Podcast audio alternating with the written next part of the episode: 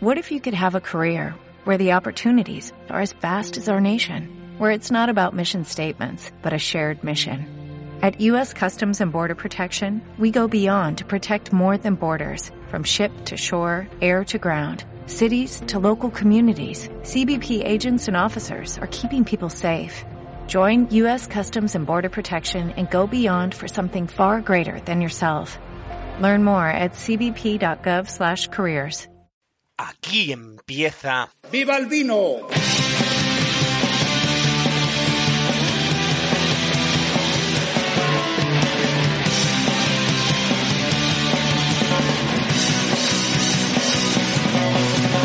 Saludos vinócratas, bienvenidos a la segunda temporada de Viva el Vino, tu podcast de vino.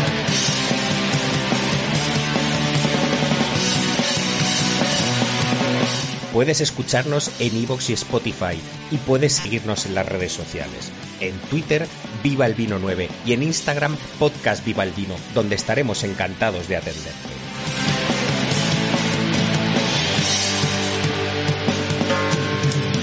Hoy vamos a hablar de la gran uva del sur del Mediterráneo, la Monastrell.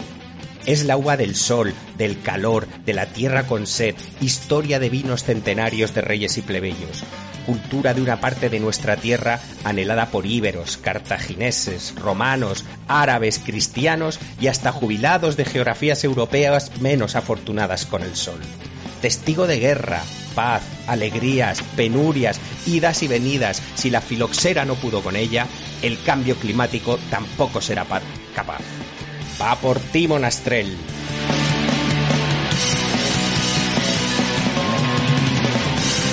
Esto está a punto de empezar. Buenas tardes Vía Láctea, muy buenas tardes Madrid, ¿qué tal? ¿Cómo estamos, señores? Estamos eh, emitiendo este programa hasta los límites de la nube de Ort en esta oportunidad. El cinturón de Kuiper también está allí, pero hoy nos vamos a ir un poquito más allá y vamos a emitir hasta todo eso que nos rodea. Muy buenas tardes, José Ra, ¿cómo estás? Muy buenas tardes, Dani. Muy buenas tardes, Pablo. Pues nos hemos debido acercar en exceso a una estrella, porque la verdad es que yo estoy aquí a casi 37 grados. o sea que hoy es el primer día caldeado de, del año. Así que nada, hemos pasado aquí desde los 15 bajo cero durante Filomena a un diferencial de 50 grados. Totalmente, totalmente. ¿Qué pasa, Pablo? ¿Cómo estás? Hola, hola, sistema solar. ¿Qué tal? Hasta esa nube de oro. Eh, muy bien, yo estoy aquí genial, como siempre, encantado de tomar un vino con vosotros. Pues a eso nos hemos juntado.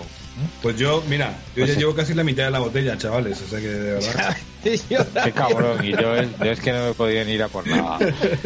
Bueno, además, hoy tenemos un tema súper interesante como todos, muy relacionado con el tema del calor y la gran insolación, ¿no? Que se da junto a nuestro mar preferido. Totalmente, totalmente. Vamos a tener una de estas variedades que a, la que a las que le gusta el sol, a las que les gusta ese clima eh, cálido, no les gusta, no- de hecho no le gusta el invierno, le gusta nada, calor, calor, calor, mucho sol, mucho como, como este sol. estás describiendo a mí. Fíjate que yo no, yo soy, yo soy más de invierno, macho. A mí, yo con estos calores de verdad que sufro bastante, ¿eh? De hecho, No, es una broma. Yo, a mí me va el otoño. De hecho, está, tengo aquí a, todo, a, a todo, a toda la troupe haciendo un cuadrante de a qué hora podemos encender el aire. Porque, porque Claro, con el tema de la subida de la luz, me parece a mí que poco aire vamos a tener este año, ¿no? Comunícate con nosotros a través de nuestra cuenta de Twitter en Viva el Vino 9, a través de nuestra cuenta de Instagram en Viva el Vino Más o déjanos un comentario en nuestro perfil de iVoox. Sí, a toda la gente, a toda la gente que, que, que ha descargado el último episodio, muchísimas gracias. Eh, no, no he tenido tiempo de ver si había comentarios o no. Lo siento muchísimo por eso. Sí sé que en, en, en Instagram han comentado y ya luego para el próximo programa podamos leer esos comentarios que, que llegaron hasta Instagram. Así que nada, eh, eso, muchísimas gracias por escribir. No os olvidéis de seguir escribiendo, de seguir compartiendo este podcast, porque es la única forma también de que, de que nosotros podamos ganar algo, ¿no? Por lo menos visibilidad. Así que nada, Pablo, empezamos con la Monastrell, ¿no? Vamos a empezar directamente con la Monastrell, entonces. Eh, Bueno, yo yo creo que para, vamos a hacer una, y para la visión histórica, ¿quién mejor que tú? ¡Ostras! En, todos esos eh, recovecos históricos, en, esos en esos eh, artículos de Jancis Robinson, eh, todo eso que a todos nos encanta y que tanto nos enseñas con ello. Así que vamos a ponernos primero un poco en, contexto histórico, ¿no? o primero, ¿qué hacemos? O primero hablamos de... No, no, no, no, vamos a ponerlo primero en contexto histórico, porque cada vez que tú me, propones un tema, porque normalmente eres tú el que propones los temas, cada vez que, que, yo, bueno, yo me emociono, ¿no? Y cuando me dijiste, bueno, vamos a tocar la Monastrel, que ya, ya es hora, ¿no? Eh, yo creo que, me emocioné mucho, eh, sobre todo por eso, ¿no? Porque puedes entrar a, la hemeroteca a leer eh, artículos, a ver lo que, lo que la gente está diciendo. Y la verdad que la Monastrell siempre me sorprende, sobre todo porque es una, una conocida, o sea, tú la conoces, la ves siempre, ¿no? Eh, la, tienes fichada, pero no siempre ahondas en su pasado, no ese pasado tan rico que tiene la Monastrell. Fíjate que la Monastrell empieza, tiene un probable origen, nadie se atreve realmente pero tiene a, afirmarlo, pero tiene un origen probable fenicio. En, en el año 500 antes ya hay em, constancia, digamos, no constancia escrita, evidentemente, pero sí, pues eh, el tema de, cuando llegan los romanos ya había eh, una, una... Mm, tengo conexión inestable, me pone allí. Eh, ¿Me oís bien? Sí, ¿no? Te oímos, oyendo bien, se, corta un poquitín, pero bueno, ¿qué se le va a hacer, Dani? vosotros que tenéis hijos y que os están chupando la, la, fibra ahí como locos, pues es lo que hay, ¿sabes? ya. Es lo de menos. Vale, vale, vale. Para todo lo demás que nos consumen. bueno, pues entonces, em, este primer viñedo fenicio probablemente eh, se funda en la ciudad de Sagunto, en toda esa comarca que se llama Murviedro. ¿No? Toda esa comarca se llama, y la capital de esa comarca es Sagunto. Entonces, ese primer viñedo se localiza en esta parte, aunque la localidad barcelonesa, bueno, que está cerca de Barcelona, de Mataró, también se hace con la paternidad de esta variedad, sobre todo ahora que es muy famosa. Em, sin embargo, eh, dice Oz Clark que lo más probable es que, sea levantina la variedad, ¿no?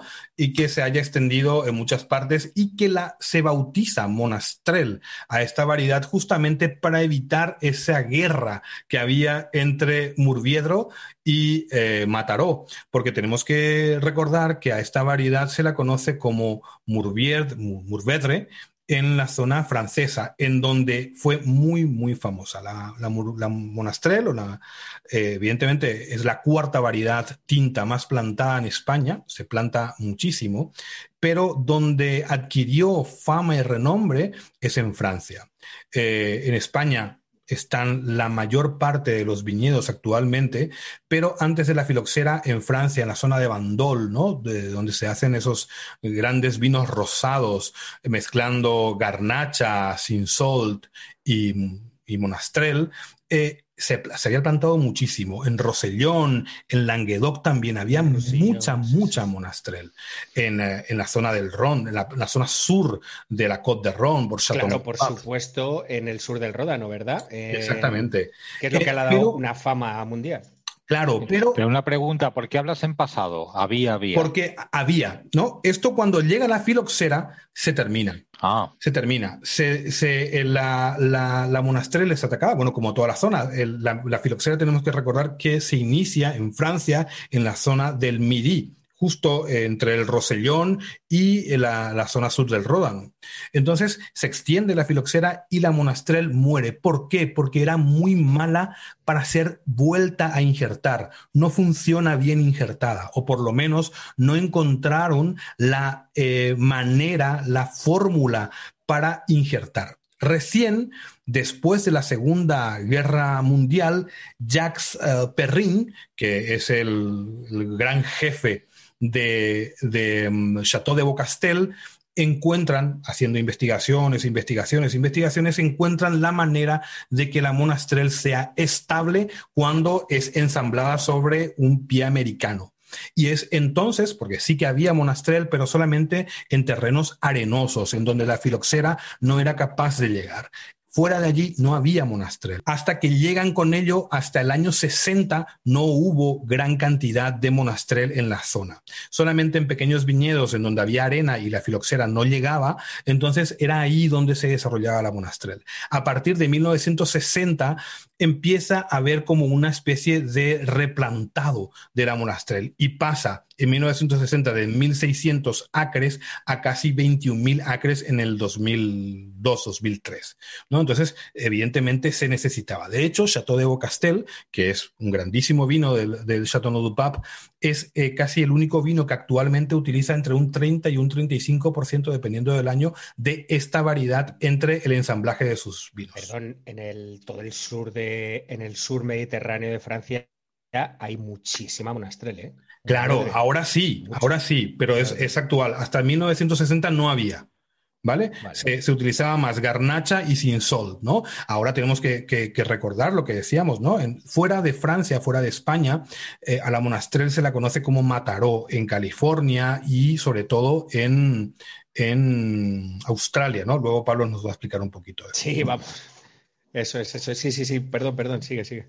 No, entonces el, eh, esta variedad evidentemente eh, no, no, había y cuando en, desde 1960 cuando se dan cuenta que es la Murdebre, que es la Monastrel, pues todo el mundo... Dani, Murvedre. Siempre, siempre, lo dices al revés. ¿Cómo lo digo? ¿Cómo lo digo? ¿Cómo lo digo? Dices Mur... Murvedre. Murvedre, ¿no? Murvedre. Vale. que es la Murvedre. ¿No? El, entonces es cuando empiezan a eh, poner en valor todos esos viñedos que había en California, por ejemplo, que era residual, era un resto de, de, los colonos que llevaban o de la gente que iba a vivir a California, que llevaba un poquito de, de, Murvedre, pero que no era significativo, de Mataró, que no era significativo. Cuando se dan cuenta que la Mataró es la misma que la Murdebre, es cuando empiezan a poner en valor esos vinos y esa variedad que era denostada, que era casi, eh, se, elaboraba en secreto, que servía para eh, darle color a ciertos vinos, empieza a tomar protagonismo, ¿no? Y actualmente, pues es una de, una, uno de los componentes de esa trilogía mágica de, del sur del Ródano, que es la Garnacha, la Syrah y la Monastrel. Claro, entonces. Eh, ¿Cómo, perdón? La, la, la, Monastrel son. Básicamente hay tres sinónimos de Monastrel, que son Monastrel, Murvedre y Mataró, ¿vale? Que se llama Mataró, también es en Portugal y en el Nuevo Mundo, por así decirlo, ¿no? Fuera, fuera de Europa. Sí, José Radal. Una, una pregunta, eh, ¿y cómo se produce la replantación en España?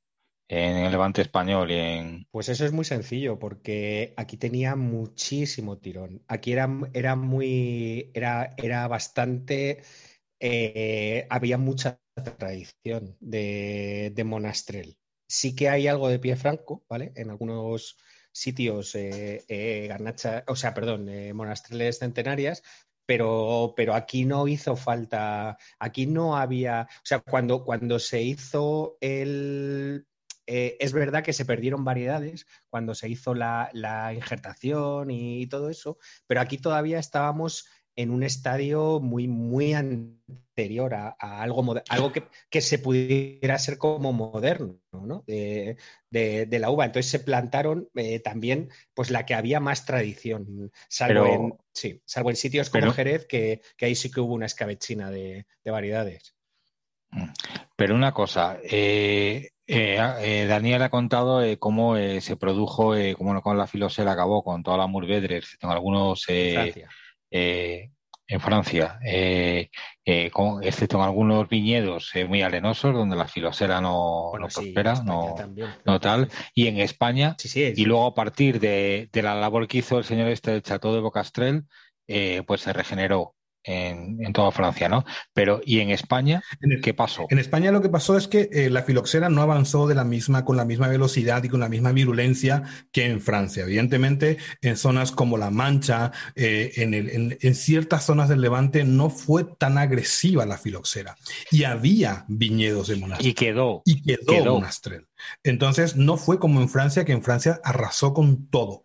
¿no? Aquí quedó Monastrel. Además, la, la, que quedó, pues tampoco teníamos unas zonas muy bullantes eh, de elaboración de vino. Sí, se hacía, había muchos vinos, pero había otras alternativas. Entonces, eh, aquí, pues, vamos a ver, siempre tenemos que, hacer esta, aclaración porque es importante. No había el, el injerto en la zona francesa, no valía para hacer vino de calidad pero a lo mejor valía para dar color a los vinos que era la principal función de esa monastrel que crecía en España. De hecho, históricamente, aunque de esto no hay registros y seguramente va a ser una responsabilidad que lo diga, pero la monastrel del Levante se vendió durante mucho tiempo a zonas eh, de la zona norte de, bueno, norte, sur, sur, oeste de Francia que necesitaban color para sus vinos. Sí, pero aquí había una grandísima tradición de monastrel. joder, no olvidemos el fondillón, que luego vamos a hablar de ello. Aquí no hizo falta nada para poder injertarlo. Aquí había tradición suficiente. O sea, eh, vale que la filoxera no atacó con, tanta velocidad, con tanta rapidez, pero, pero aquí había una tradición brutal. Aquí la gente, la gente de, de donde es, que ahora lo vamos a decir, eh, de donde suele plantarse esa variedad, volvió a plantar monastrel injertada. Aquí no, no, no hubo esa, ese, ese, ese, aquí se volvió a plantar monastrel. O sea, injertada, evidentemente, pero se volvió a plantar porque había una tradición brutal. Claro, claro, no, eh, eso es lo que decimos, ¿no? Pero provienen, pero provienen las que se plantaron del mismo tipo de injerto que hizo el señor del Chato de Boca. No, no, la mayoría de la mayoría del Damonastrel viene de América. Eh, se trajo, se volvió a traer de América. Ah. De, pequeños enclaves que había, sobre todo la francesa. La de aquí, pues a lo mejor se utilizaron algún esqueje de pie franco, pero la mayoría de ella vino de América. Aquí quedaron, quedaron bastantes de pie franco. De hecho, hay todavía. Claro. Sí, no, no, hay, hay, hay, hay, hay bodegas ah, que. Los individuos venían de aquí, vamos. Sí, sí, pero la, la, de Bocastel fue, fue, fue, fue americana. ¿Estás escuchando? Viva el vino, tu podcast de vinos.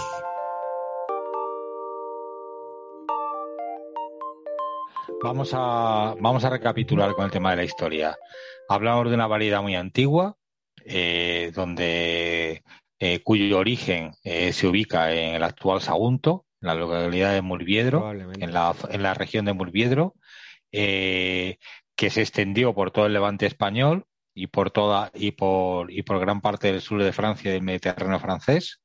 Eh, es una variedad eh, que luego con la filosela quedó completamente arrasada, ¿no? Por lo menos en la parte de Francia. Eh, es una variedad que varios colonos llevaron también al Nuevo Mundo, a la zona de California, que de alguna manera hizo reservorio después para eh, para la recuperación y que fue a partir de la Segunda Guerra Mundial eh, cuando esto empieza a tener una cierta revitalización, cuando el señor este, el Chate de Bocastrel, eh, consigue hacer un injerto sobre, sobre un pie americano. Y a partir de ahí, curiosamente, creo que la curiosidad de todo esto es que fue una uva de ida y vuelta, ¿no? Al otro lado del océano. En Francia. Fue una uva. No, no fue así. En Francia, que fue una uva que viajó hacia el otro lado del océano y que volvió ¿eh? para, recuperarse.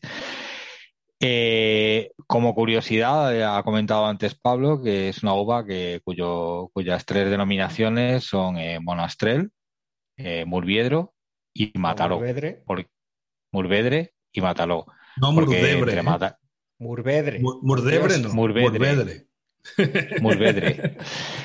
y Mataró. Eh, porque además hay como una especie de, pugna ¿no? entre Mataró y Sagunto, eh, como para, sobre la paternidad de la, y el origen de, la variedad. ¿no?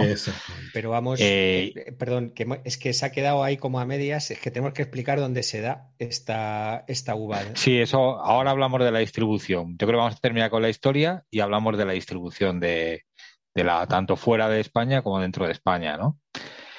Y entonces, bueno, pues a partir de, los años 60, estabais contando, estaba contando Ani, eh, que es una uva eh, eh, que, no tenía, que no tenía alta valoración, que se utilizaba fundamentalmente para dar color a otros vinos, especialmente en Francia, Y, de hecho comentabas que aunque no hay registro, pero que, siempre se ha dicho que se vendía mucha uva eh, de la zona del levante español de Monastrell a Francia, eh, pues para, para, esta finalidad.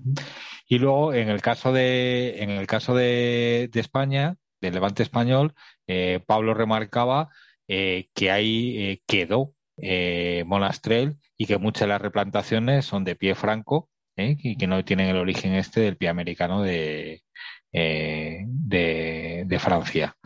Y entonces, bueno, pues llegamos al día de hoy, donde es una, has dicho Dani, que es la cuarta variedad de uva tinta más plantada en España. Y bueno, pues que es una uva que de alguna manera está de moda, ¿no? Y que tiene, tiene una alta valoración. Y bueno, más o menos esto un poco como resumen. Y más allá de esto, ahora yo creo que toca un poco hablar de la distribución, tanto eh, fuera de España como dentro de España, ¿no? Ah, es que no, está de moda es que es una de las grandes uvas que, tenemos en, este sur, en el Mediterráneo, eh, en esta parte eh, occidental del Mediterráneo. Tú fíjate dónde se da esta uva. Esta, esta uva se da desde Murcia, Comunidad Valenciana, bueno, en la parte eh, sur, suroriental de Castilla-La Mancha, pero vamos, o sea, Murcia. Albacete de Murcia, ¿eh? Eso es. Pues, Albacete, Murcia, Albacete. ahí ya ha pisado comunidad, pero bueno, venga. Comunidad Valenciana, Cataluña, el Languedoc-Roussillon, que es el sur, eh, sureste de Francia, sur del Ródano y, y Provenza un poquito. Y el sur del Ródano marca el límite norte de esta, de esta variedad, para que veáis eh, y además ahí ya empezamos a entrar en variedad, ¿cómo es esta, esta, esta uva?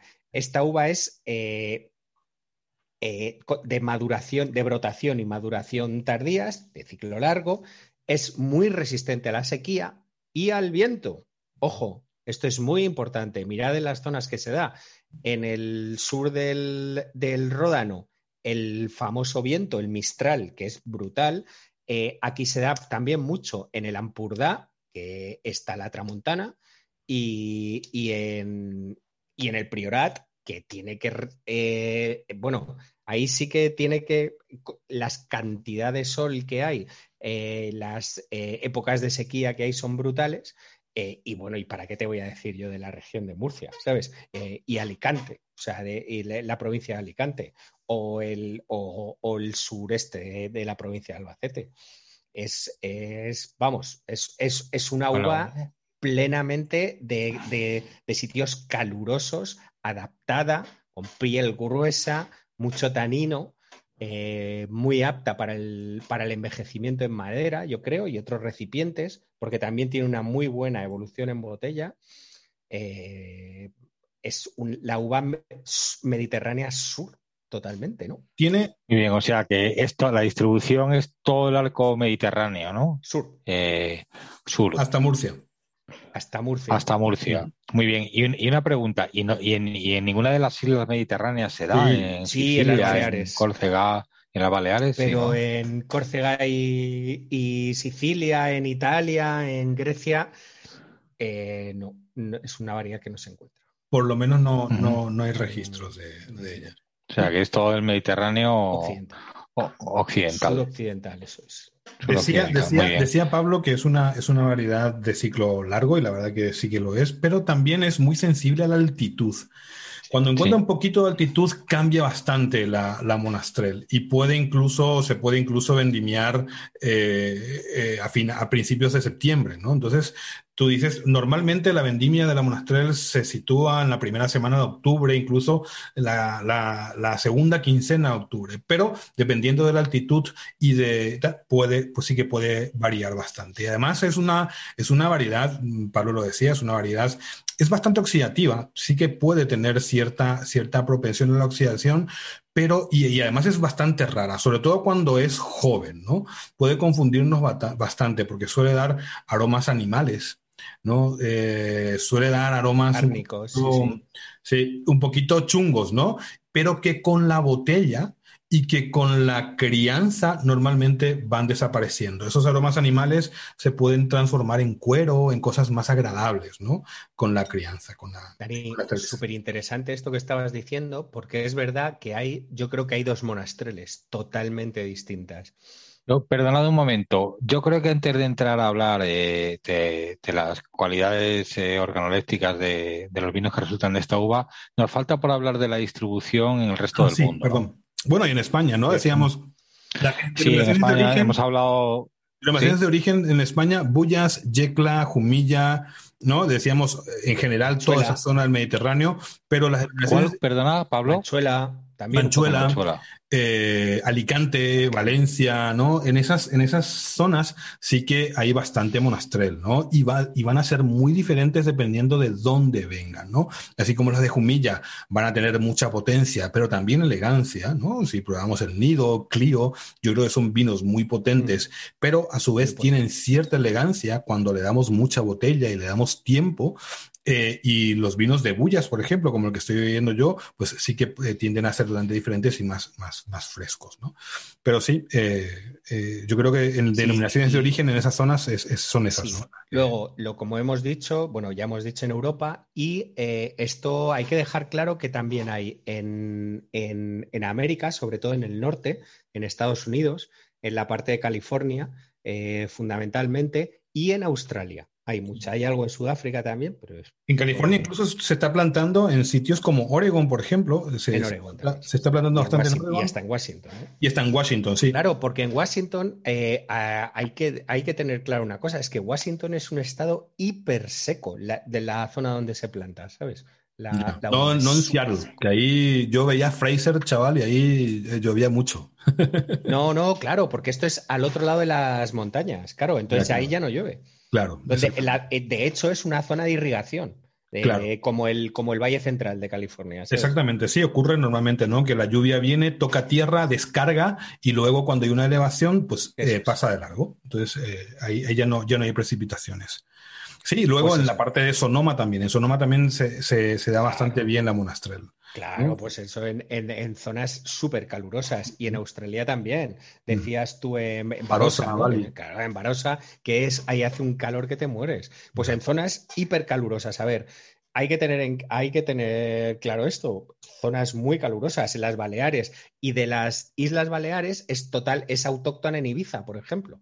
Muy, o sea, y es muy, muy, muy, muy usada. Es, yo creo que la variedad autóctona por excelencia. No, ya sé que no se conocen mucho los vinos de Ibiza, pero, pero, pero es. Una pregunta sobre las eh, sobre la distribución y, las, y, las, peculiaridades de o sea y, que a qué clima se adapta bien. Esto significa que va a ser una variedad que va a soportar especialmente bien el cambio climático Uf. significa que se plantará en latitudes a las que no estamos acostumbrados a verla. Más al norte pero es que con, con esto del cambio climático en las zonas, eh, tenemos unas zonas que son especialmente sensibles, como es la nuestra, donde estamos ya al límite y un poquito más quiere decir que ya los vinos van a carecer de acidez. Mira, decía, decía, Darwin, decía Darwin que eh, las especies que más eh, sobreviven son las que mejores se adaptan, ¿no? Cuando te especializas, normalmente la cagas. Pero es que no hay tiempo, además, para adaptarse. Es que esto es tan, tan, el cambio climático es tan rápido que no hay tiempo para, para Claro, no, pero y además, eh, esto no, variedades que están tan especializadas, que solamente le gusta este tipo de clima, que no puede. El hombre seguramente va a encontrar la manera de domar esto y de mantenerlo. Nos hemos eh, caracterizado por eso, ¿no? Hemos eh, moldeado la naturaleza a nuestro antojo hasta ahora, ¿verdad? Hay que ver si la naturaleza luego nos deja con esa tan uh, montaraz, ¿no? Que eh, reacción que tiene. gente en zonas especialmente sensibles que me ha dicho que los modelos son, vamos, o sea, absolutamente es un hecatombe, pero, pero bueno, veremos aquí en, zonas sensibles, sobre todo España, que es donde estamos más al límite. es algo, es una primavera vinícola para, para sitios como el Reino Unido, por ejemplo, como el sur de Inglaterra, o como Dinamarca o cosas así, pero es un, vamos, va a ser un, desastre para, sitios como España. Sí, totalmente. Bien. Bueno, muy bien, no muy mal, pero bueno. Por eso, pregunta respondida. Por eso se está plantando cada vez más, eh, con más altitud. Y también por eso, Dani decía eh, esas monastreles de altitud. Y, yo creo que si, si, hablamos ya de eso, que hay dos tipos de monastrel bien, bien diferenciadas. Eh, monastreles, digamos, más tradicionales, eh, con una sobremaduración, mucha fruta negra, muchísimo tanino, que agradecen una evolución en botella eh, totalmente. Y una monastrel eh, distinta, o sea, que aquella es que llena la, te llena la boca, es pesada, y otra muchísimo más afrutada, ligera y fresca. Luego Después, como siempre acostumbramos a hacer, después de todo esto eh, hablaremos de vinos de Monastrell que hemos probado, que nos gustan o que simplemente recomendaremos, pues porque nos parece eh, reseñables, pero em, yo creo, ¿no? Que hay estos dos tipos de, de bastante distintas, además. Totalmente, totalmente. Yo creo que eh, deberíamos empezar, sobre todo para hablar de, estilos de monastrel, y no tenemos que olvidarnos de esas monastrel en rosado, ¿no? Sobre todo en bullas, en bullas, hablando en España. Y en cavas.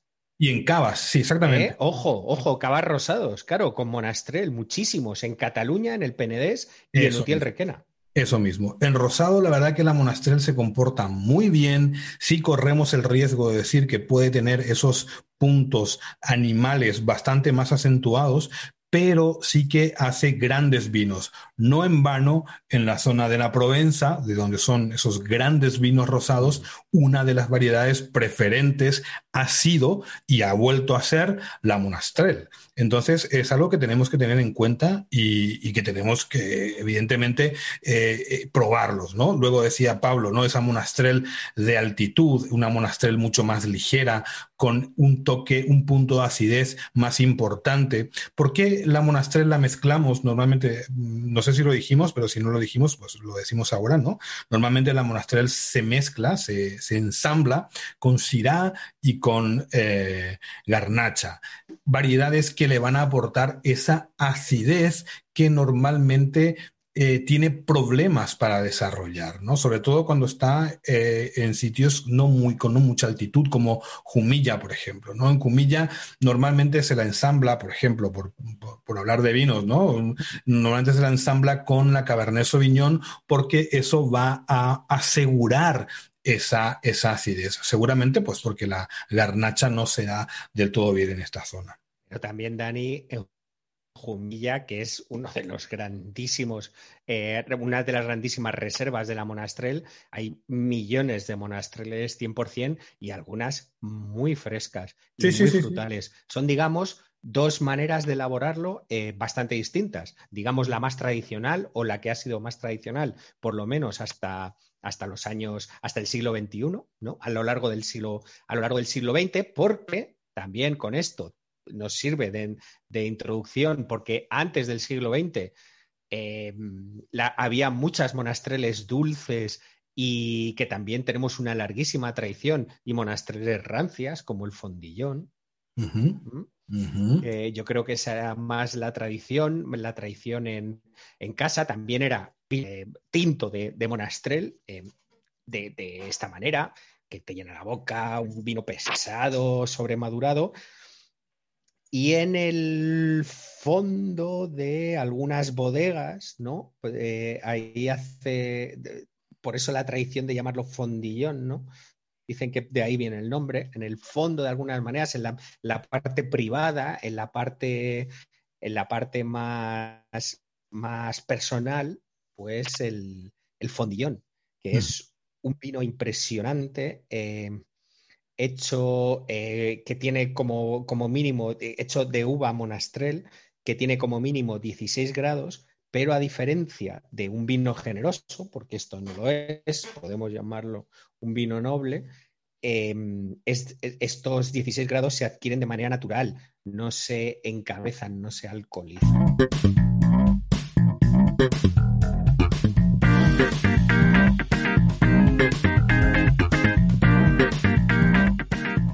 Cuéntanos un poquito, Pablo, el, tema este de la, del fondillón, que a mí me, interesa saberlo. ¿Cómo, eh, ¿Sabes un poquito de la historia del fondillón? Sí, bueno, el fondillón empieza en, la antigua huerta alicantina, que ya no hay, pero rápidamente se extiende hacia el Vinalopó, que es donde actualmente es el, sitio donde, donde, se hace, eh, es en la provincia de Alicante, la, parte interior eh, de la provincia de Alicante, del Vinalopó, es absolutamente ancestral. Es un, es un vino que, ya te digo, se hacían en las bodegas, se empezó a hacer en las bodegas eh, con toda esta tradición que teníamos en España, eh, sobre todo en zonas calurosas, de los vinos, vinos nobles, vinos generosos y vinos rancios, que eh, así dicho suena muy feo, pero es, es una manera absolutamente única que tenemos de elaborar vino aquí en, en España y, y en el sur de Francia, en algunas partes de Portugal, en Sicilia. En todo el Mediterráneo, ¿no? Donde, donde, había, sensibilidad. En esas zonas calurosas que decíamos, ¿no? Sí, sí, sí. Claro, claro.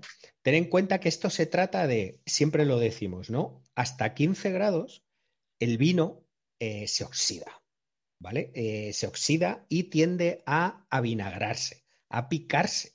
Pero más allá de la protección de 15-16 grados, sobre todo 16 grados, eh, cuando el vino entra en contacto con el oxígeno y cuando pasa mucho tiempo, al vino le pasan cosas muy curiosas. Eh, ahí está el Jerez, que siempre, bueno, pues la manzanilla tiene esos mínimos 15, 15,3 grados, eh, a partir de, eh, eh, esos vinos amontillados, olorosos, que a partir de los 16 grados te pueden durar 20, 30, 40, 50, 80 años sin, sin duda. Y en Alicante, con el fondillón, tenemos una manera de hacerlo que es natural, porque en Jerez se alcoholizan, por de ahí se llaman vinos generosos, aquí en Alicante no se alcoholizan, se dejan madurar un poquito de más en la, cepa. Eh, incluso se pueden, hay gente que, le da un poquito de asoleo, o sea, eh, mm, sin llegar a pacificarlo, pero después de recogerlo, dejarlo unas horas al sol para que la concentración de azúcar sea mayor y las eh, levaduras autóctonas de la zona son capaces de llevar la fermentación hasta esos 16 grados. Y es cuando Esa es una peculiaridad importante, ¿no? Lo de las levaduras que soportan más de 15 grados, ¿no? Eso es. Porque normalmente las levaduras, mueren, paran a los 15. A los 15, por el exceso de alcohol y, suelen morir. Las levaduras que fermentan un vino para fondillón, pues sí que pueden soportar eh, concentraciones altas de alcohol. En el caso del fondillón, aparte de la uva, de la elaboración propia en vino rancio con esas condiciones de temperatura y otras características, se, une la existencia de una levadura autóctona eh, realmente peculiar eh, que soporta, eh, que, incumple un poco el principio este biológico, ¿no? De que ningún ser vivo es capaz de vivir en sus propias detritus, ¿no? Sí. Claro. Es, que es, que, claro, decir que las levaduras comen azúcar y cagan, por así decirlo, alcohol y, CO2. Y CO2. Claro, El CO2 se evapora, si Y el, y el alcohol es su detritus, de, digámoslo así. Y luego cuando los humanos tomamos al alcohol, ¿en qué lo convertimos? Entre otras cosas. Entre otras cosas. El detritus. En azúcar también un poco. Sí, sí, sí, sí, O sea que es curioso el cómo. Claro, el alcohol es un tipo de azúcar, ¿no? Es un. Es un, es metabolizado. Lo metabolizamos en azúcar. Bueno, y, lo curioso de, este vino, del fondillón, que tiene, bueno, tiene desde el, desde el siglo, desde el siglo XIII, yo creo que empieza a hacerse, pero eh, en los siglos XVI y XVII es cuando adquiere su mayor, su mayor eh, apogeo el, vino. Eh, tiene un pelín, claro, tenemos, tengamos en cuenta que este vino no se puede alcoholizar y tiene que tener como mínimo 10 años de crianza. se deja, para eso tienes que dejar madurar un poquito más el, la, uva. en la cepa. Y por eso tiene también un poquito de laxitud, son un poco más laxos con el azúcar residual, ¿vale? Es verdad que hay fondillones dulces, pero dentro de los secos, que a mí me parecen los más interesantes, eh, siempre me gustan más, pero es una cuestión personal, ¿eh? Los, los dulces son buenos, pero para mí los secos son un puntito más interesantes, sí que hay una cierta laxitud y ves cómo eh, hay algunos que tienen un poquito más de azúcar residual que otros. Y es una cosa muy curiosa el color también, porque como hemos dicho alguna vez también, em, Nota de cata vino... sí, el vino blanco y el vino tinto, cuando envejecen, acaban teniendo el mismo color. El vino blanco, cuando se oxida, va teniendo, adquiriendo un color más marrón y al vino tinto le parece, le pasa ese, lo, contrario. Eso es. Que va perdiendo ese color, esos, esos antocianos, y eh, al final acaban los dos vinos del mismo color. Entonces, hay, hay fondillones muy viejos, que es súper curioso, son pues como un jerez muy viejo también. O sea, tienen el mismo color. Sí, totalmente. Sí, ahí se ve muy bien, ¿no? Esa pérdida de color, esa evolución del color, evolución eh, siempre en el término, en el sentido de cambio, no de mejora, ¿no? Entonces eh, hay una evolución en ese color y evidentemente queda un vino totalmente descubierto que tiene, recuerda más a un vino eh, de Jerez, a un, a un oloroso o a un amontillado que a un vino tinto. Cuando empezó siendo un vino tinto. Sí, claro, y es súper curioso porque eh, queda muy poquita. El fondillón estuvo a punto de desaparecer, ¿vale? Eh, los gustos están cambiando y esta auténtica joya enológica, porque no se le puede denominar de otra manera, estuvo a puntito de desaparecer.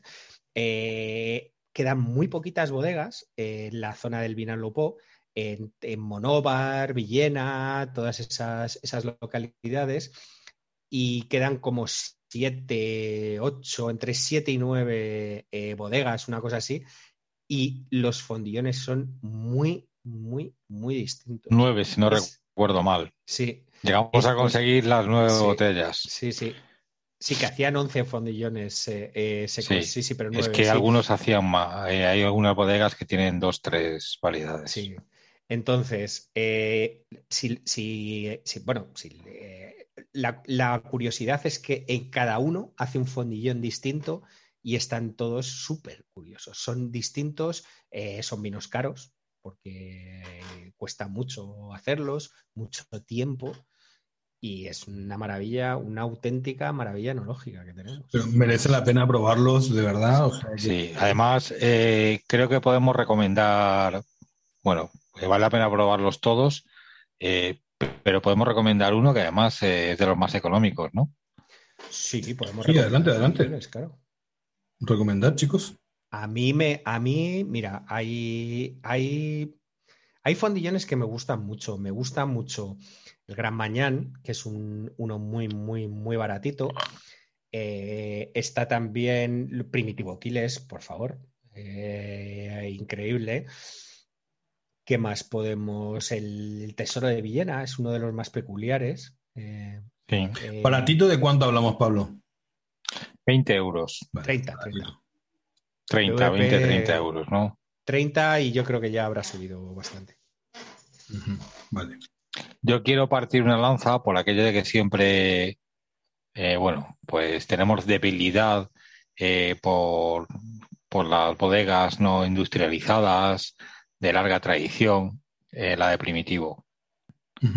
Primitivo Aquiles, esto es una, bueno, cuando, cuando Pablo y yo teníamos un, negocio de estos, eh, este es uno de estos sitios que llamas, te cogen el teléfono y te presentas, hola, soy José Ramón, no sé qué tal, y dice, hola, yo soy Primitivo. Entonces eh, está el tipo, está allí, te atiende, te cuenta su vida, te habla de su abuelo, de tal, y es algo Entrañable, Genial. Pues Totalmente. Y realmente cuando hicimos una cata de fondillones, este fue el que, pues, pues no voy a decir el mejor, pero sí desde luego el que más nos gustó y era de los más económicos. Ostras.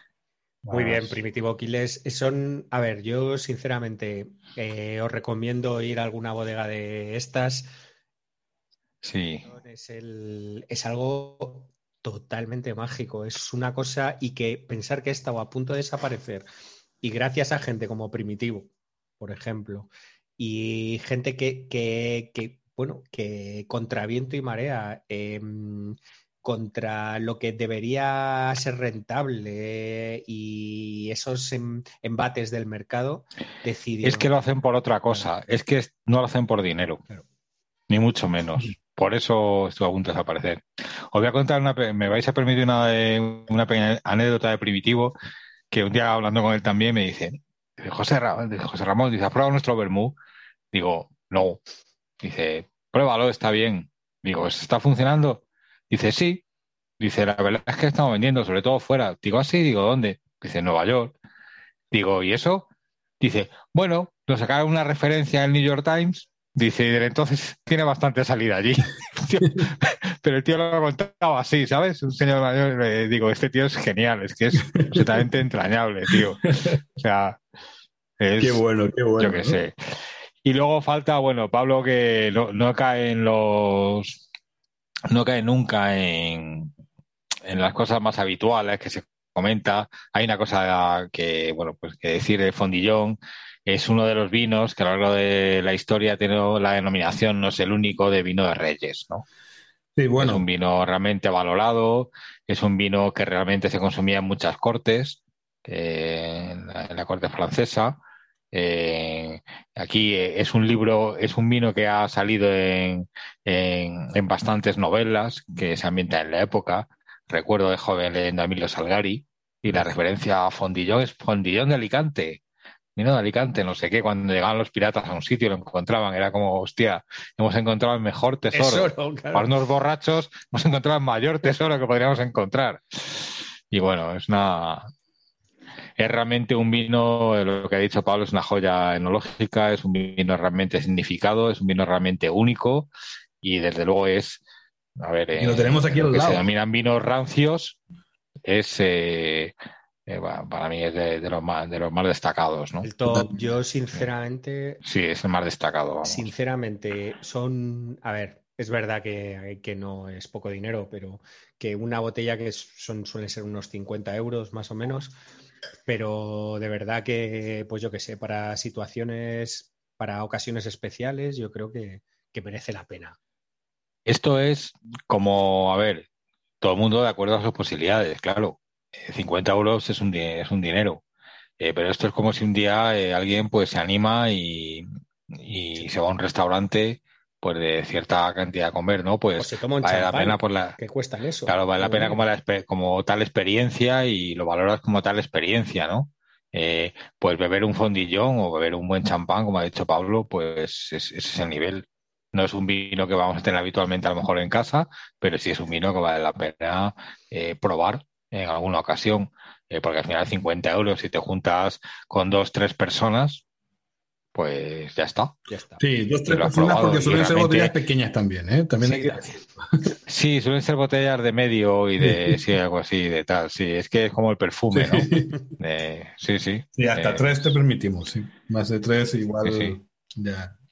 Bueno, tres. Bueno, pero sí que son, son vinos que merecen la pena probar, que merecen la pena conocer. Sí, que se puede, que organizándote se puede. Sí, claro. No, claro que se puede, claro que se puede. Yo creo que es una obligación, ¿no? Si te gusta el vino, es algo que tienes que probar, es algo que tienes que, descubrir y que tienes que conocer para hablar de esto, ¿no? Es una singularidad. Es que realmente, claro, eh, eh, si habla, hablando de cómo estamos hablando de la monastrel, eh, de esta uva tan mediterránea, tan intensa, tan de, tan, tan, de chicharra en verano, tan de calor, pues es que aquí está el destilado, aunque por supuesto no es un destilado, es un fermentado de las, de las peculiaridades y características de esta uva. Claro, claro. Es que, claro, eh, es que es algo como un concentrado. Dice, vamos a hacer un concentrado de, de monastrel, eh, bueno, ya habiendo perdido todo, gran parte o todos esos amores a, a los más primarios, ¿no? Pero ese es el fondillón al final. ¿Podéis, ¿Podéis, describir un poquito? Eh, yo sé que no estáis bebiendo eh, perdón, eh, fondillón ahora mismo, pero ¿podéis describir un poquito cómo es una cata de un fondillón? Sí, para que la gente se haga una idea de, qué va a encontrar cuando descorche un fondillón. Es, un poco complicado porque de verdad que te he dicho que son muy diferentes todos entre sí. No es como si fueran. el perfil que tiene. ¿Cuál es el perfil que tiene? Yo, evidentemente, no. no pero ¿a, a qué? Digamos ¿Qué se pueden encontrar cuando, cuando, cuando van a beber un fundillón? Digamos que lo, más parecido que han probado pueda ser un oloroso, pero normalmente son mucho más eh, suaves, mucho más suaves. Menos punzantes, mucho menos punzantes. que eso es, mucho menos punzantes, más suaves y un pelín más dulces, pero esto muy, entre muy entre comillas. Porque, porque es seco, lo que pasa es que, y claro, es, es diferente, también es menos ardiente que un, Claro, por eso es lo que decía más, más suave, porque es menos ardiente que un oloroso. Esa, Se, nota, se nota que el alcohol es, eh, no, está, no, está, no está integrado. O sea, está tiene tal integración con el alcohol porque es propio.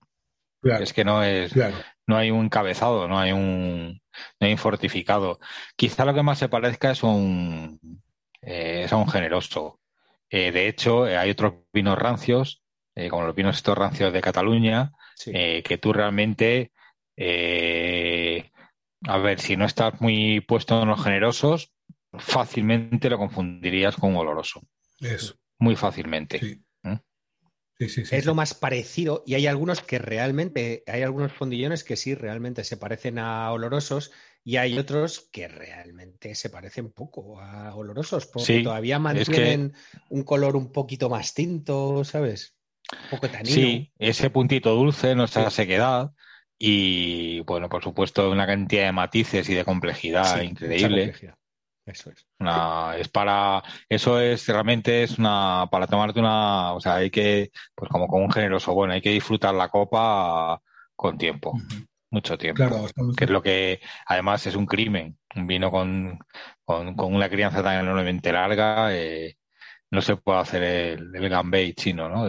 Incluso, sí, sí. Lo de sequemos, sequemos las tazas, ¿no? Sequemos las copas. Incluso yo alguna vez lo he sacado después de comer y la gente no lo ha apreciado. Yo es un vino que lo bebería fuera del entorno de una comida. Yo también, totalmente. Eh, para apreciarlo en... Sí, lo puedes maridar, ¿eh? ¿eh? quiero decir, lo puedes maridar con frutos secos tostados, eh, con queso, potente. ¿Por qué no? Por, supuesto, con, una mojama. yo, intentaría maridarlo. Es que a mí esos son vinos, es verdad que para, para tener el estómago, o sea, bien lleno, pero no me parecen tampoco muy, muy gastro... O sea, sí que son gastronómicos, pero es un vino Pero no vale la pena, dado, dado que no es un vino que vayas a consumir ahí botellas, sino tal, es un vino que efectivamente es mejor disfrutarlo en, su propia esencia. Pues yo, te compro, la mojama. Pero, estaba proponiendo, estaba proponiendo eh, pinchos eh, que, muy potentes, que están a la altura del vino en potencia, eh, pero que son muy escasos, quiere decir en cantidad. pues para, para acompañar. Pero sí, realmente tiene, le doy toda la razón a Pablo, que es un vino que yo eh, lo tomaría solo. Totalmente. Yo, eh, yo, yo, yo, yo, siempre le, englobo en esa categoría de vinos intelectuales, ¿no? De vinos que, que, lo ves solo, que no hace falta nada. Pero sí, que te compro esa mojama con un poquito de almendra tostada, ¿no? Y una coca. Claro. Una, una coca crujiente, rica, que sepa aceite de oliva, la mojama con aceite de oliva. Es que, claro, ¿en, qué estamos? Estamos todo el rato con la... ¿Dónde tenemos la cabeza? En el Mediterráneo. Claro. Estamos en ese monte abajo mediterráneo, esa tierra clara, grietada en verano, eh, eh, con estas temperaturas que tenemos ahora, las chicharras sonando, eh, el mar al fondo, a, lo lejos, en, en, el horizonte, pero te llega el aroma, ese olor de la resina de la jara, de los pinos. Estamos en eso. Entonces es que estamos, estamos en el puto Mediterráneo, vamos, el puto en el mejor sentido, estamos en, el corazón de eh, organoléptico del Mediterráneo. Además, es en lo que estamos. Del Mediterráneo, porque sí, sí. Porque sí que hay en el Ampurdá, sí que hay en el Priorat, sí que hay en Cataluña, hay algo. Es verdad que en Valencia también hay, pero donde realmente hay monastrel aquí es en Ibiza, tú fíjate que eso es un, vamos, es un más árido, difícil, pero sobre todo, eh, claro, Secarral, pero, pero sobre todo en Alicante y Murcia. O sea, es, es ahí, es ahí donde está. A mí es que, de hecho, estas vinas, estas uvas, eh, eh, pues de alguna manera me recuerdan a Santorini, por este de tal, o incluso a, las Canarias, ¿no? A Lanzarote o tal, ¿no? No, no son las mismas tipo de uva, pero ese entorno es, mira, sí es distinto que lo que he descrito, pero es, es así. Y, y bueno, es que yo qué sé, a mí si me hacen el juego ese día, lo primero que se te ocurra cuando te mencionan algunas ideas y dicen vino mediterráneo, diría monastrel.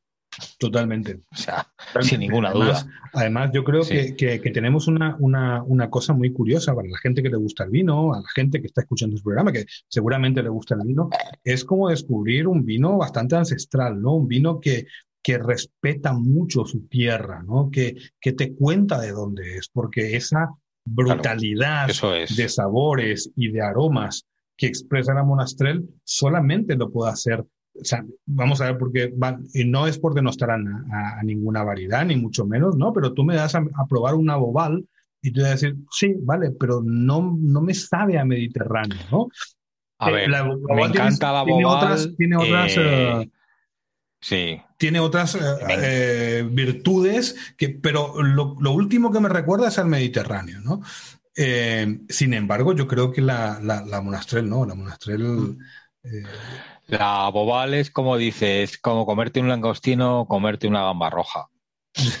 a ver, las dos cosas están buenas, pero no es lo mismo. No, no, no. Y a mí la Boal me encanta. No, ¿eh? claro, y a mí también. A mí me encanta la Boal, pero lo que te quiero decir es que no refleja ese espíritu mediterráneo como lo refleja quizás esta variedad, ¿no? Claro, porque no, es, claro, no es su sitio la, la Claro. claro. De hecho, eh, lo habéis bueno, pero sí, que eh, hay denominación de origen Valencia, sí la podemos encontrar en muchas zonas, en, en muchos, muchas áreas de esa zona, sí que la podemos más mesetaria, más interior, la claro. es, es más, es, más, calor, en otro sitio. De calor. Sí.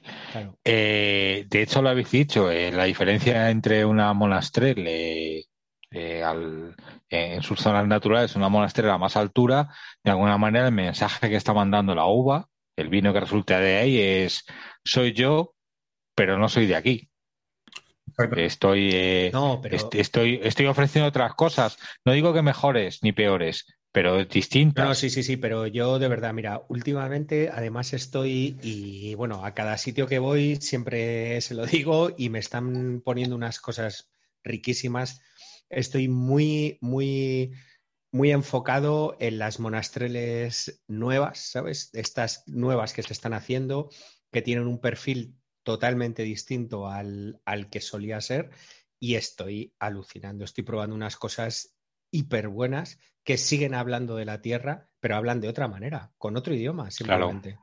Pero no pasa nada, hablan igual de la tierra. Lo que quiere decir es que eh, la monastrel de un sitio cálido es un sabor de estos como de los que te no a ver te retrotraen a la infancia o a tu esencia en el sentido de que tú pruebas eso y sabes lo que estás probando. Estás te, te, te lleva a mucho te lleva a eso a lo que he escrito antes al Mediterráneo a tal y es, es una y, no me cabe duda que que una monastrel de esta que acaba de, eh, de contar Pablo pues sea excepcional y te, y te haga otra interpretación tan válida o mejor que las anteriores, distinta. Distinta, ni mejor ni peor, distinta. Utilizar los grados siempre es... Eso es. Yo estoy de acuerdo con eso que acabas de decir totalmente. Y otra cosa que se me ha olvidado decir, una curiosidad. ¿Sabéis que, ¿sabéis que hay una uva en, en Zaragoza, pero sobre todo en Huesca, en la región de Somontano, que es autóctona, que se llama Moristel? Moristel, sí, ¿no? La Moristel. Moristel. Moristel. La Moristel dicen que es una variedad local un, que se, bueno, de la Monastrel. ¿Sabes? Ah, mira. Que se llevó ahí hace tiempo y que empezó a... no se sabe, ¿eh? no se ha estudiado, no, no, no he ah, encontrado yo por lo menos referencias, pero el otro día... genético, ¿no? Pero... pero el otro día sí que tomé un vino de, de Moristel 100% y súper curioso. Y me supo, no sé si fue también por, por la sugestión, pero me supo un poco a Hombre, por, calor y por viento. No será, ¿eh? Eso es. Joder. Claro.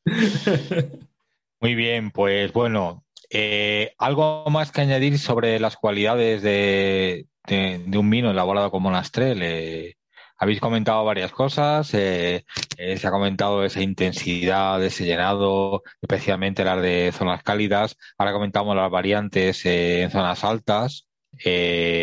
¿Queréis, porque nos falta quizá eh, comentar un poco el, eh, alguna recomendación ¿no? concreta de vinos. No sé si antes queréis eh, ahondar más en, pues en comentarios de cata sobre esta uva.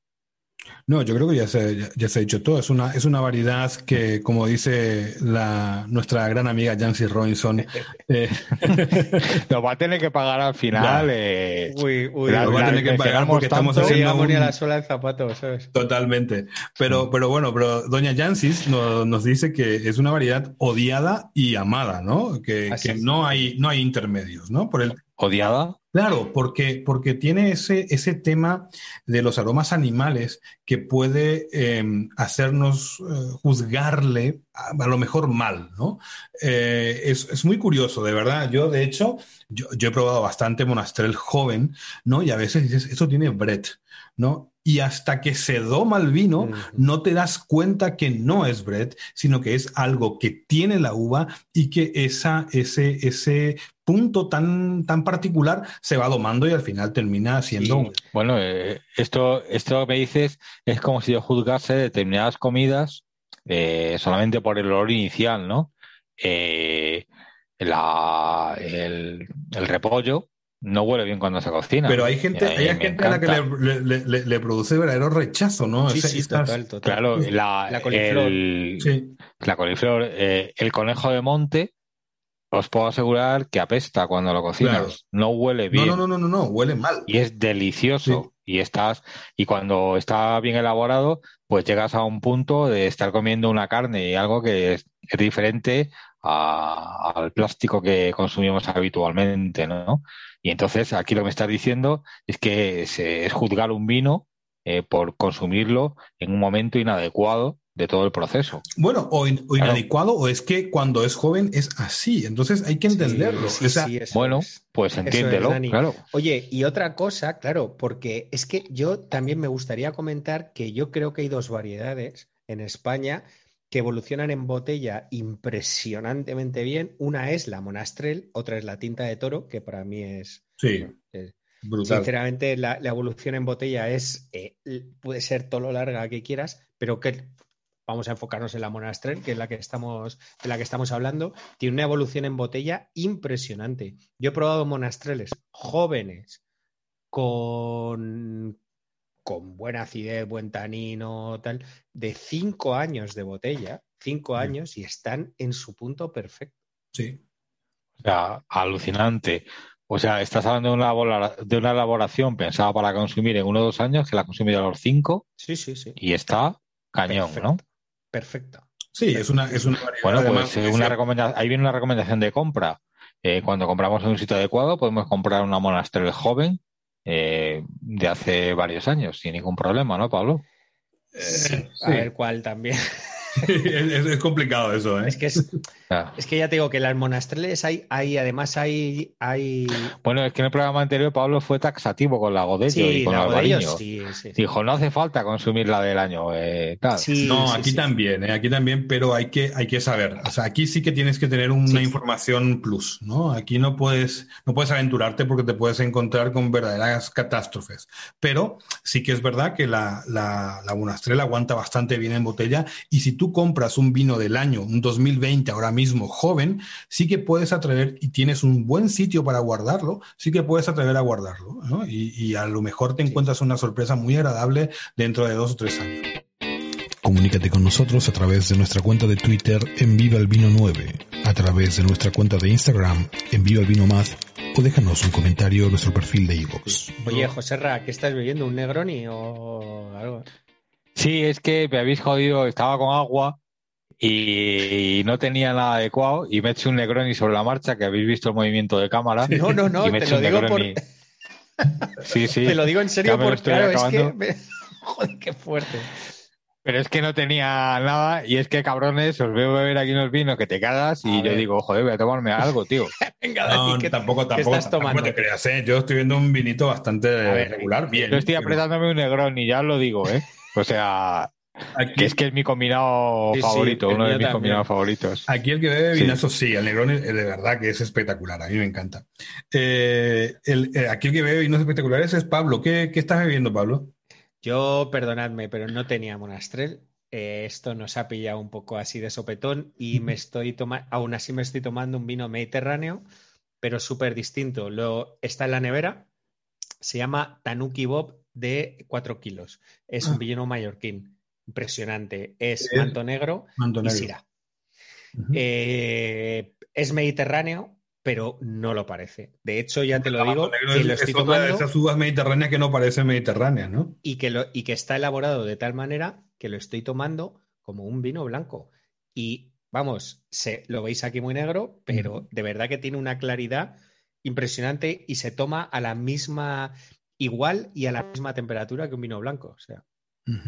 ¿Y tú, Dani, cuál es? Yo sí estoy en una monastrel de bullas no, una monastrel de altura, eh, de unos viñedos más altos, más fresca, con el calor que hace en Madrid, es muy difícil tomarnos una monastrel de, Jumilla, eh, que, hay muchas monastreles de Jumilla que me gustan bastante, eh, pero ya os lo digo, no, me, he ido a Bullas porque me parece que hay más, más frescura ahora mismo, ¿no? Para, para el, el, clima que nos está cayendo. ¿Tú quieres recomendar alguna, algún vino, Pablo?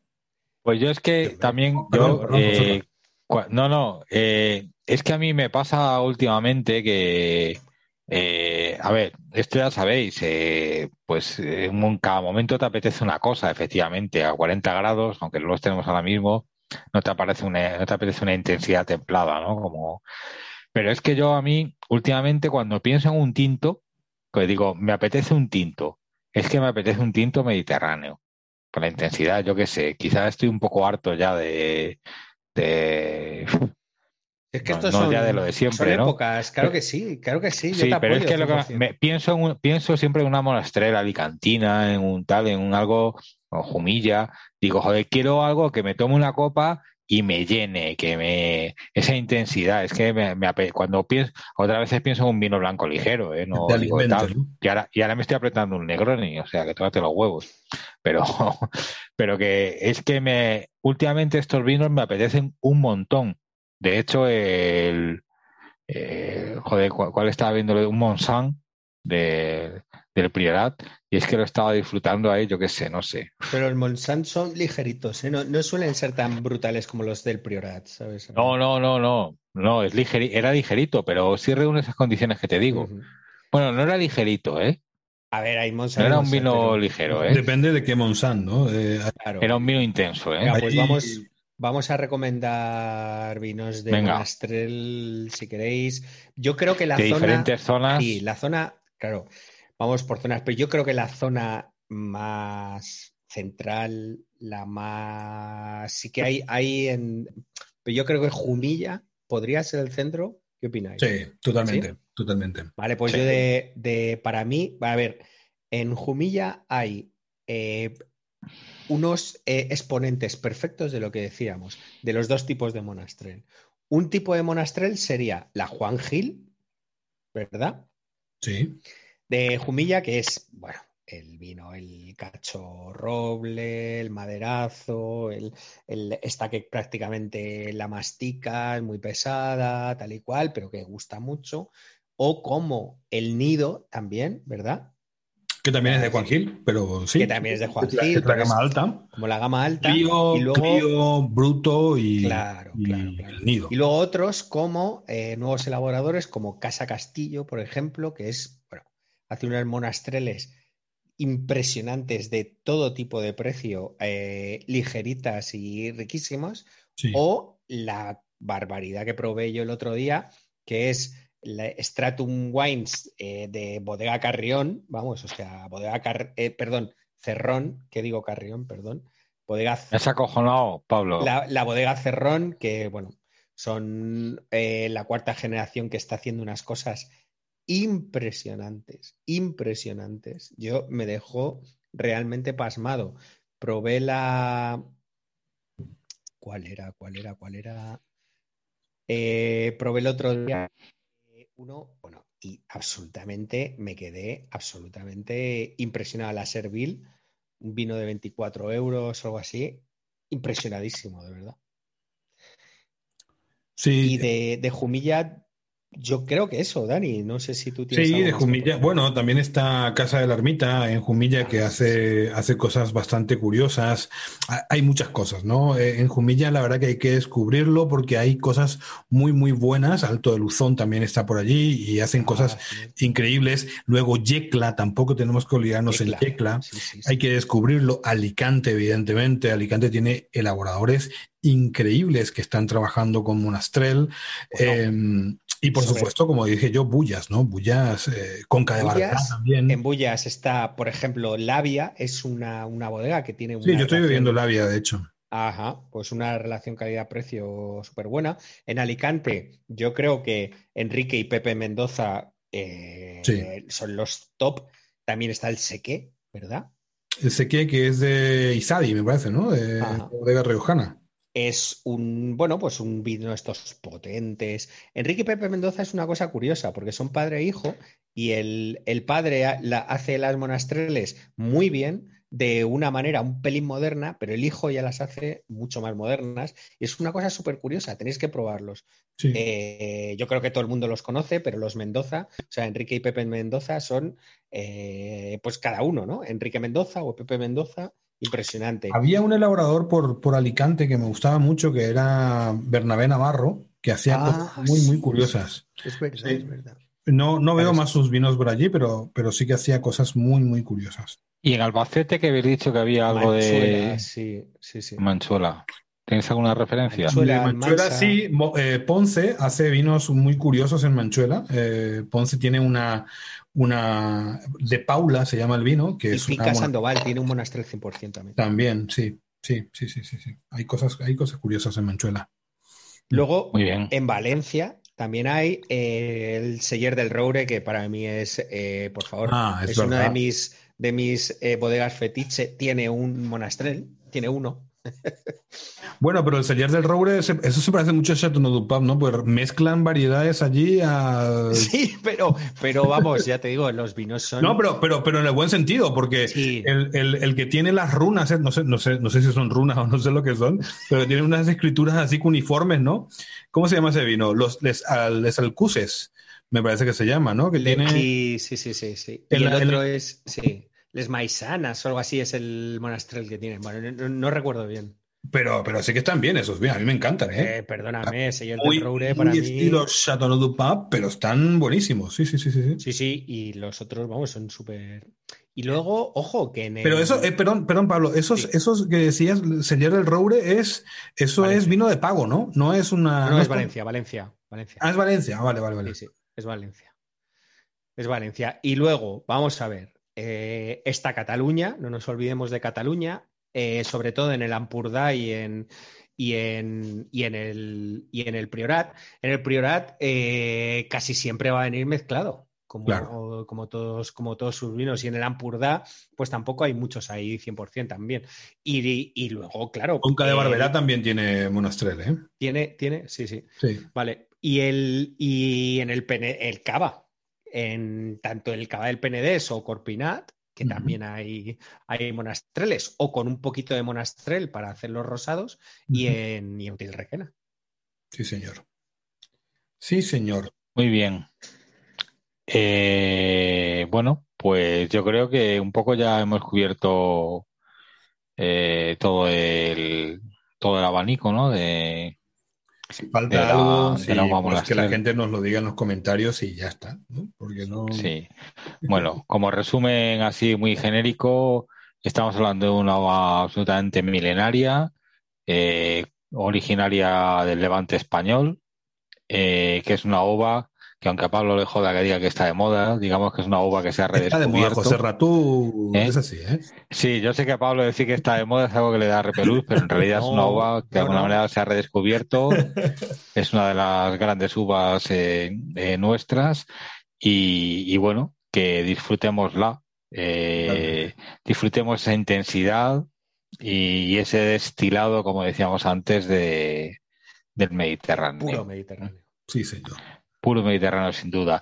Que no va muy bien quizá con los fuertes calores, pero que es consecuencia de esos fuertes calores. pero que si estás en Alicante y te, tomas un arroz con salmorreta, con una salmorreta bien hecha, bien densa. Ahí está. Es potente ese arroz, macho. Claro que entra bien con un, con Cualquier arroz, desde luego para cualquier, sí, de maridaje no hemos hablado, cualquier arroz eh, eh, carne, eh, con carne o, con verdura, pero ¿Mm? siempre. Yo, desde luego, con, unos carabineros. Sabes que yo siempre tengo congelada salmorreta, que la congelo en cubitos de hielo, ¿sabes? Para luego poner ahí en los arroces, porque a mí me encanta la salmorreta para los arroces. Claro, o con una, gamba roja de Denia. Eso, eso, no has. Ah, qué rico, qué hambre. La salmorreta que tiene tomate, tomate, o sea, tomate, eh, ñora, ñoras, eh, cebolla, cebolla y, eh, perejil.